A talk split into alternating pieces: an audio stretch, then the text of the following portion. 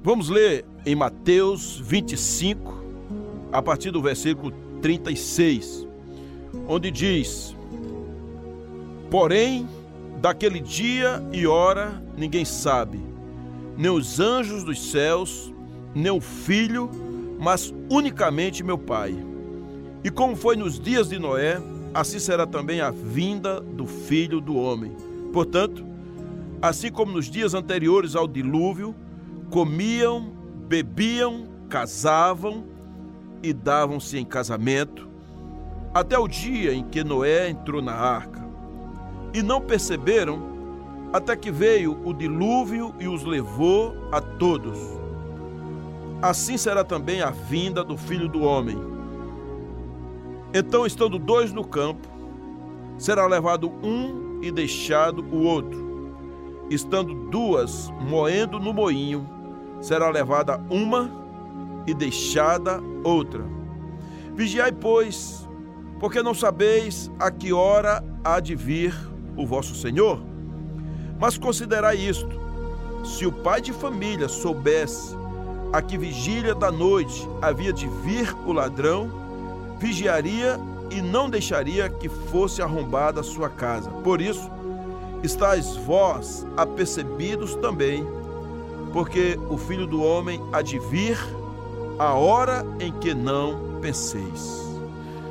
Meus queridos amigos, eu tenho falado nesses dias a respeito de sinais da vinda de Cristo. E todas as igrejas basicamente estão pregando sobre isso, a respeito da volta de Cristo. E parece que esse sermão estava um pouco adormecido, porque as pessoas não falavam mais a respeito do retorno de Jesus. Foi necessário um vírus viralizar no mundo inteiro tocar o terror nas nações, no meio dos povos. E por causa disso, muitos acordaram. Pessoas morreram, outros foram infectados. Pessoas que de repente não acreditavam em Deus passaram a acreditar. Outras pessoas que passaram a odiar a Deus, porque está escrito na palavra de Deus que as pessoas passaram a ter raiva de Deus porque a palavra sendo cumprida. E acho incrível porque esse Senhor Jesus, no momento em que ele começou a reunir os discípulos e a falar, até porque os discípulos disseram: Senhor, que sinal haverá de acontecer que precede a tua vinda?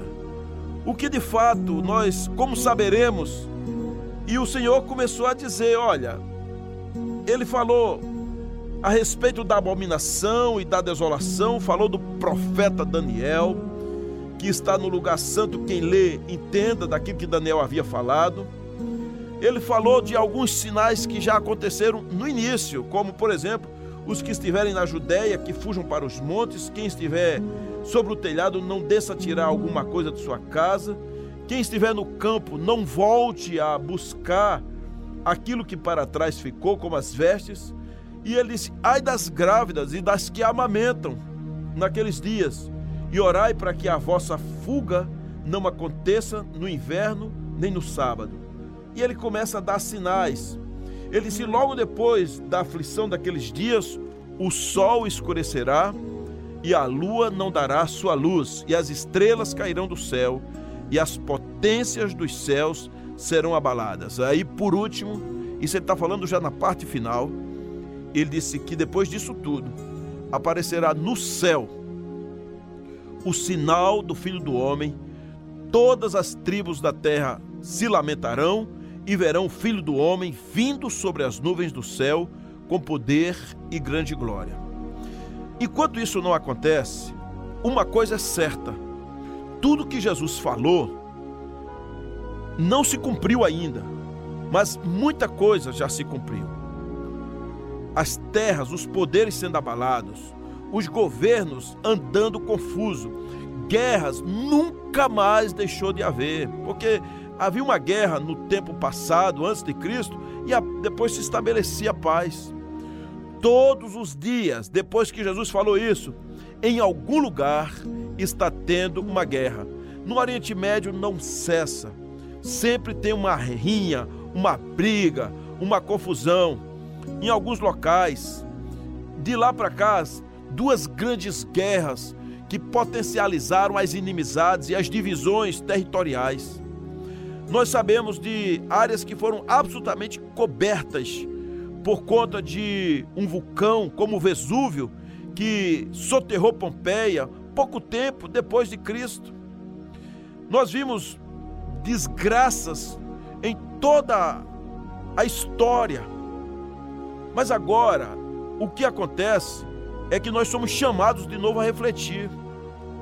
Alguém acha que tem que sempre estar lá na igreja? Claro, e nós ampliamos a igreja, nós estamos comprando terras para fazer uma igreja maior.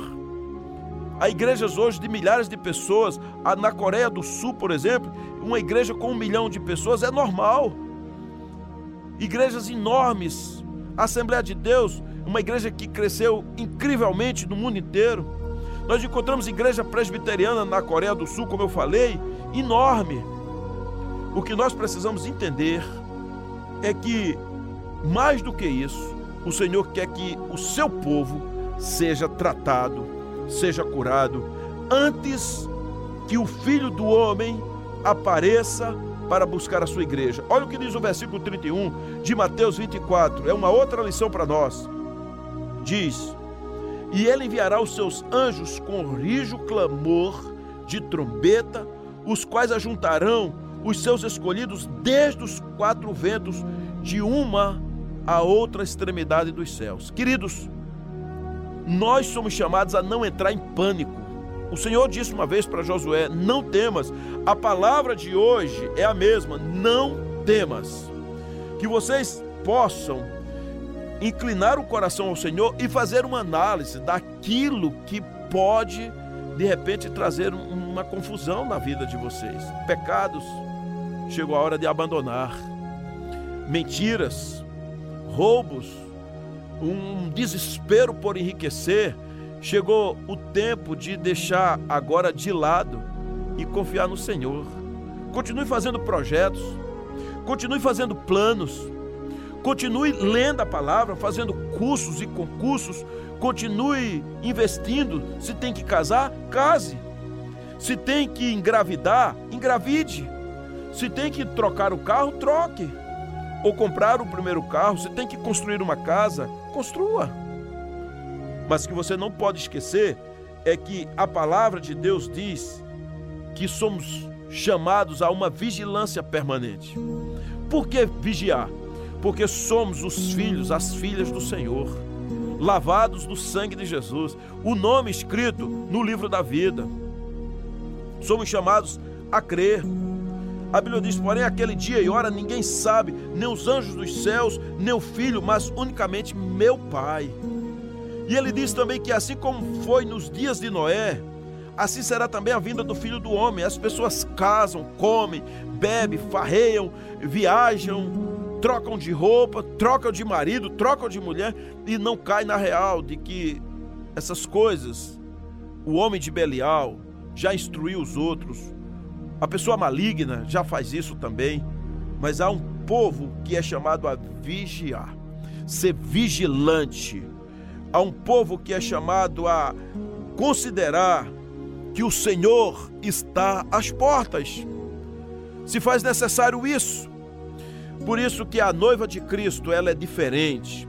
Aquela que espera o noivo, como está aqui escrito em Mateus 25, quando no versículo 6 diz: Mas à meia-noite ouviu-se um grito, um clamor, dizendo: Aí vem o esposo. Ou em outra versão fala: Eis o noivo. Então há uma ordem: sair-lhe ao encontro. Vai, porque Jesus voltou. Ele é o noivo. Ele é o mestre, ele é aquele que vai casar com a sua igreja. Efésios, por exemplo, fala de que esta igreja, esta noiva, de Jesus, ela é pura, ela é diferente. Vejam o que diz a palavra de Deus, porque o Senhor nos exorta à unidade da fé, nos exorta à santidade, nos exorta a andar uma vida enriquecida pelo Senhor, para fazermos uma vida em que o Senhor se agrada de nós.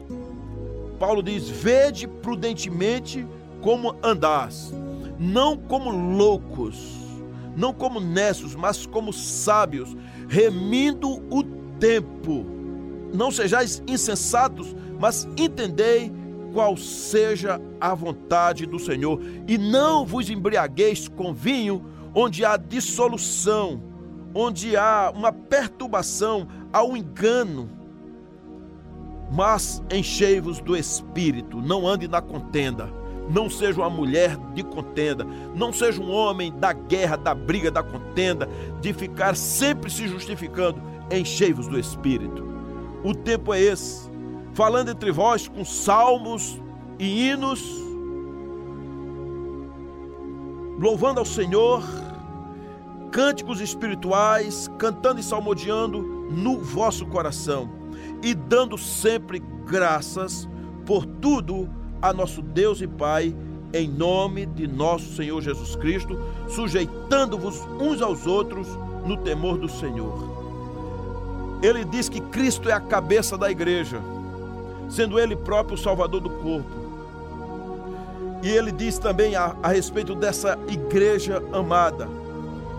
Ele diz no versículo 30 do capítulo 5: diz, porque somos membros do seu corpo, e por causa disso deveremos andar na pureza da igreja, a pureza santa, vestes tratadas, limpas, deixando todo pecado, deixando tudo aquilo que puxa para você andar com a mentalidade dos derrotados. Ande com a mentalidade daqueles que são do Senhor, daqueles que esperam, daqueles que confiam, daqueles que se agradam de Deus. É tempo disso. Una sua família. Sua família é um presente de Deus. Una seus filhos. Se perdoe, peça perdão. Ande com o Senhor para que você experimente o que nunca experimentou, uma vida transbordante do Espírito Santo.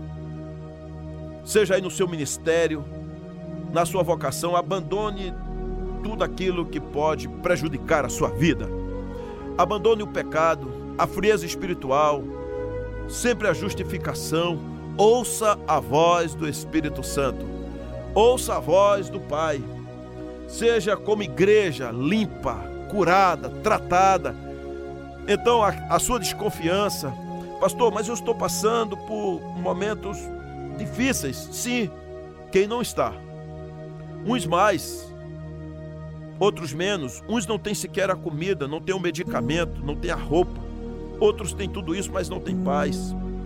A verdadeira e genuína riqueza dentro de nós ela é gerada pelo poder do Espírito Santo. Então comece a trabalhar, a animar os outros, comece a levantar os caídos, comece a usar hinos, cânticos espirituais, salmos, e não apenas mandar vídeos ou alguma coisa para os outros que sirva como aspirinas, mas viva a palavra, ajude os outros, não seja avarento, não seja amante do dinheiro, não seja amante da sua casa, não ande idolatrando, mas permita que o Senhor cure a sua vida. Faça isso. É tempo de poder deixar o Senhor tratar a sua vida por inteiro. É tempo de você se debruçar, remindo o tempo, é, como capitalizar cada oportunidade dada por Deus sendo adequado, como a Bíblia diz, a tempo e a fora de tempo, e o fora de tempo é tempo, é tempo de alinhar o altar com Deus, é tempo de poder experimentar o extraordinário do Senhor, é tempo de poder ouvir a voz do Senhor e andar na dependência dEle, é tempo de amar as pessoas, é tempo de curar a alma, é tempo de visitar alguém, é tempo de pregar a palavra, é tempo de fazer o, o discípulo. E o discípulo se faz na caminhada, você andando com alguém. Então é tempo de você ser tratado de dentro para fora, de que haja dentro do seu coração uma mudança radical. Deixe Deus cuidar da sua vida. Deixa o Senhor fazer a obra. É, Jesus está voltando. Ore pelas pessoas perseguidas, pelos missionários. Seja fiel ao Senhor. Não, não ame o dinheiro, ainda que ele é necessário na minha e na sua vida. Seja alguém que contribua com a obra do Senhor, com a vida missionária. Há muita gente precisando. Seja alguém que dobre os seus joelhos no chão, coloque diante do Senhor. Então conserte a sua vida. A palavra de Deus ela é clara a respeito disso, de que os sinais estão às portas. O Senhor está falando. Há um povo que está sendo prudente, mas há um povo tolo. Há um povo de Belial e há um povo santo. Se santifique no Senhor. Deus seja louvado na sua vida, na sua trajetória e na sua caminhada. Amém?